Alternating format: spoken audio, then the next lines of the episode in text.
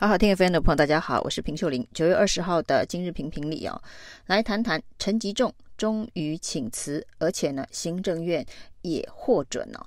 那陈吉仲的请辞获准戏码，原本呢是周末就已经上演第一轮了。那没想到第一轮最后是请辞获得未留，要等到周四的行政院会以及立法院开议之后的进口鸡蛋专案检讨报告之后呢，厘清外界的质疑跟争议，那再来做后续的处理哦。但是显然呢，陈吉仲对于赖清德选情的伤害哦是没有办法再等下去了。根据一些民调机构所释放的数据来看哦，那这一波由陈吉仲所引发的蛋蛋危机，恐怕重挫赖清德的民调有四到五趴。那陈吉仲的惊爆四十八小时保卫作战失败哦，那除了陈吉仲请辞之外呢，中央续产会的董事长林聪贤也立刻同进退哦。那在五年前呢，这个林聪贤担任农委会主委，陈吉仲是副主委哦。那因为这个二零一八年的大选呢，民进党在所有的农业县市几乎都溃败啊。那这一个败选检讨之后呢，就由农委会的主委林聪贤请辞。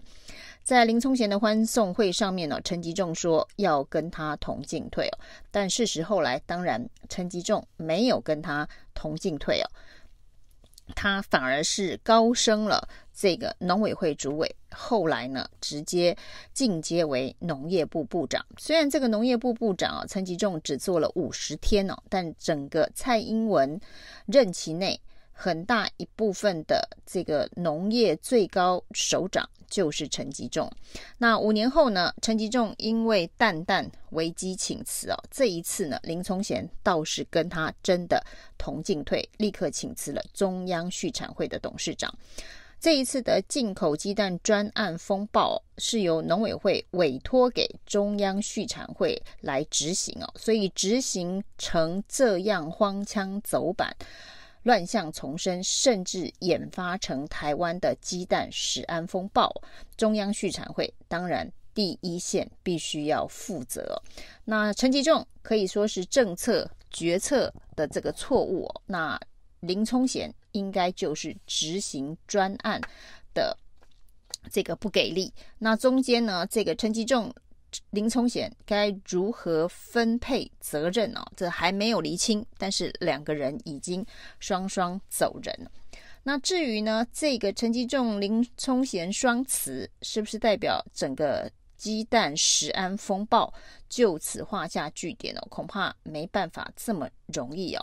那后续呢？农业部还是必须要说清楚，在整个鸡蛋进口专案当中的决策到底是哪里出了问题哦？进口一亿四千万颗，结果要销毁的居然是六七千万颗。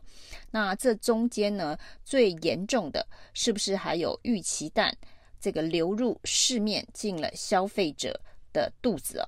那另外是不是有这一个加工蛋液、进口蛋液混入国产？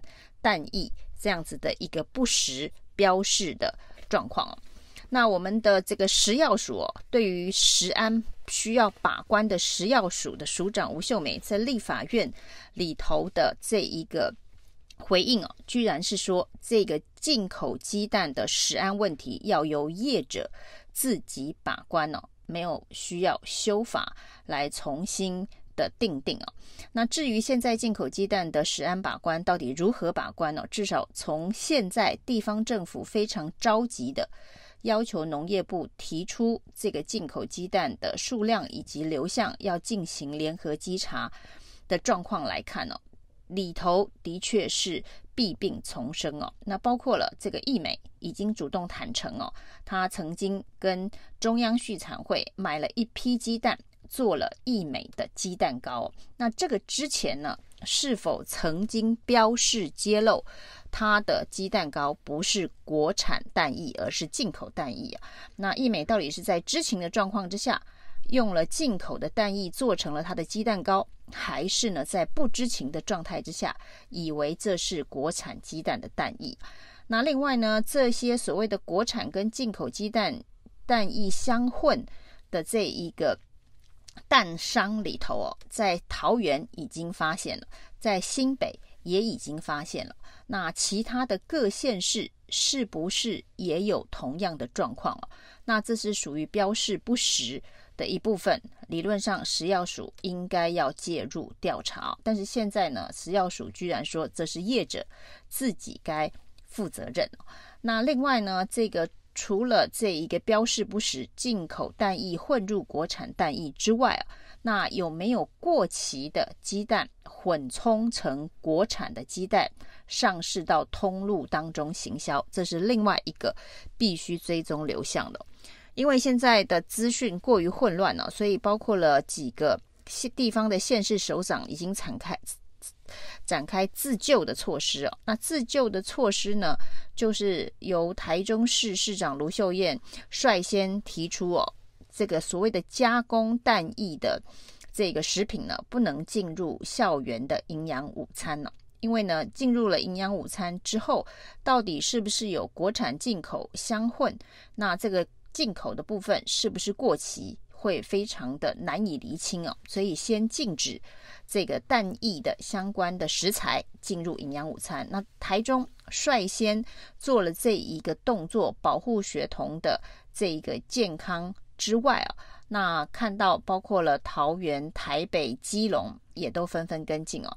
显然，接下来可能蓝营所有的县市首长都会为这个校园的食安建立这道防火墙，那就要看了这个绿营的执政县市首长会不会跟着做，包括了高雄哦。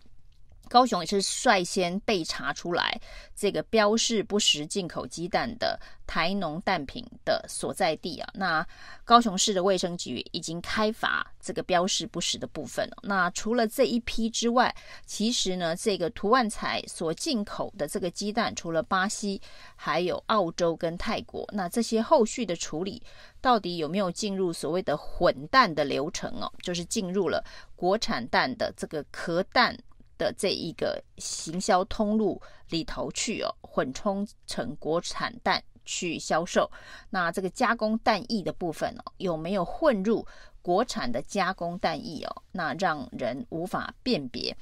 那这些呢，都是后续应该要有追查，不管是地方的卫生单位哦，食药署、中央的食安把关单位，甚至检调，恐怕对于这些逾期鸡蛋。的这个流程以及整个采购当中是不是有弊案哦？就是由超思五十万公一人公司所进口的鸡蛋，居然有大部分都是销毁的。那这中间到底有没有弊案发生哦？那没有弊案，有没有这一个渎职啊？因为呢，以鸡蛋专进口专案来看，陈吉仲坚决不为这一个专案。的这一个政策来道歉哦，他说他现在道歉下台的原因是因为啊、呃、外界的抹黑，抹黑造成了社会的纷扰，他是为抹黑造成的社会纷扰而道歉。那这个说法代表呢，这个民进党政府代表这个陈吉仲并没有为这件事情而认知到有所错误作为而道歉哦，是为了被抹黑。其实要说的是影响选情而道歉下台。那如果担心是被抹黑影响选情哦，以民进党的这个战力啊，民进党现在在立法院里头的立委的席次啊，还有这个在各大政论节目的这个名嘴的战力来全面反击跟捍卫，难道不能够？呃，正本清源嘛，就陈吉仲所说的，就是把抹黑洗白这件事情哦，以民进党的战力要洗白，绝对是有可能的。那为什么民进党不走洗白这个抹黑的方式，而是要用这个道歉下台的方式来处理陈吉仲？代表呢，民进党恐怕那些正要选举的政治人物哦，立委们。